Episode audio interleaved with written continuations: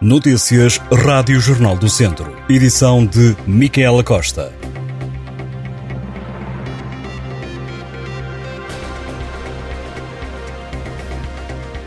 Continua o braço de ferro entre os empresários das diversões e a organização da Feira de São Mateus.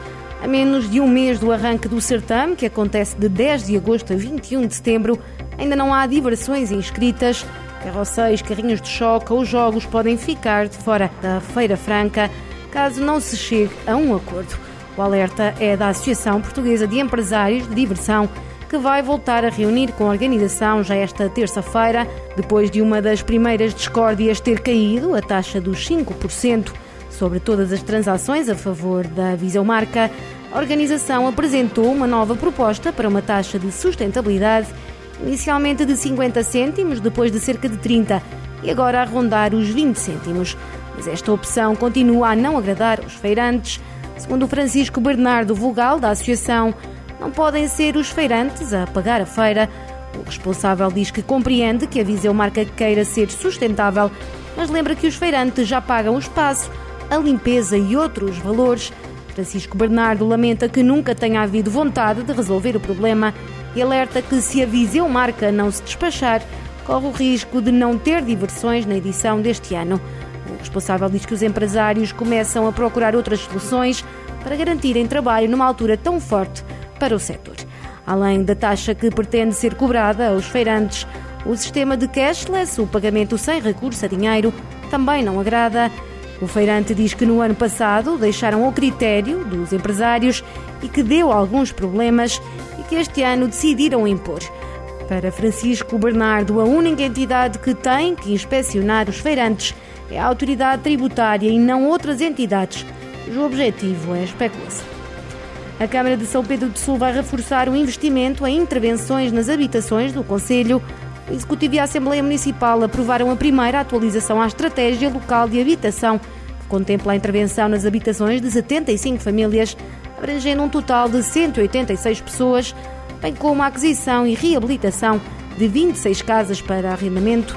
Segundo a Câmara, o investimento previsto é superior a 13 milhões de euros. Este programa, que irá dar resposta a famílias do Conselho com carência habitacional, é financiado na totalidade pelo Instituto da Habitação e Reabilitação Urbana e pelo Plano de Recuperação e Resiliência. A Câmara de São Pedro do Sul lembra que a estratégia local de habitação visa apoiar pessoas que vivem em condições habitacionais indignas e que não dispõem de capacidade financeira para suportar o custo do acesso a uma habitação adequada. A coordenadora do Bloco de Esquerda, Mariana Mortágua, defendeu que a falta de apoio na cultura são ataques ao desenvolvimento do interior, considerando que vale mais um euro na cultura do que, e passo a citar, dois em pseudopolíticas para o interior. Mariana Mortágua esteve este fim de semana de visita à Sementeira, uma semana cultural organizada há 11 anos pelo Bloco de Esquerda de Viseu. A coordenadora do partido considerou que quando estruturas em cidades do interior ficam sem apoios nos concursos da Direção-Geral das Artes, elas acabam por cessar a atividade e isso é um ataque ao desenvolvimento do interior. Recorde-se que vários projetos da região ficaram sem financiamento do Estado, nomeadamente os Jardins Efêmeros, o festival que jaz é este e ainda o Encontro de Dança Internacional do Lugar Presente. Os equipamentos de TAC no Hospital de Viseu voltaram a variar. A situação aconteceu no fim de semana com duas máquinas a deixarem de funcionar praticamente em simultâneo. Esta é já a segunda vez em menos de meio ano estes aparelhos de diagnóstico falharam. Por causa desta situação, os doentes são transferidos para Coimbra ou Porto. A administração do centro hospitalar Tondela Viseu reconhece as falhas e disse esperar que pelo menos um dos aparelhos esteja a funcionar ainda no arranque da semana. Calema, David Carreira, João Pedro Paes, Toy e Rita Guerra são os cabeças de cartaz de mais uma edição das festas do município de Santa Combadão.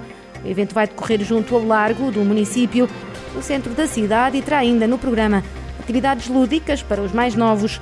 E ainda a Comba Expo, uma exposição de atividades económicas e sociais no Conselho. No certame também não vão faltar as habituais tasquinhas dinamizadas por associações e entidades do Conselho. A Casa Benfica de Viseu foi afastada da Taça de Portugal de Futebol de Praia depois de perder por 4 a 1 frente ao Vila Flores. A derrota aconteceu durante a primeira eliminatória da prova rainha da modalidade, que decorreu durante o fim de semana. para o capitão de equipa, Nuno Cruz. A derrota nesta partida da Série A da Taça de Portugal foi resultado de muitas oportunidades de golo, mas que não resultaram em finalizações.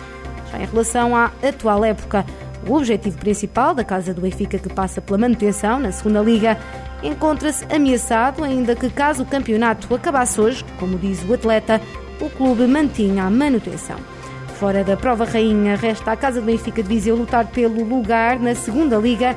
O próximo jogo para a jornada 10 vai pôr frente a frente a equipa de Viseu com o Boarcos numa partida que acontece a 29 de julho na Praia de Boarcos, na Figueira da Foz. Estas e outras notícias em jornaldocentro.pt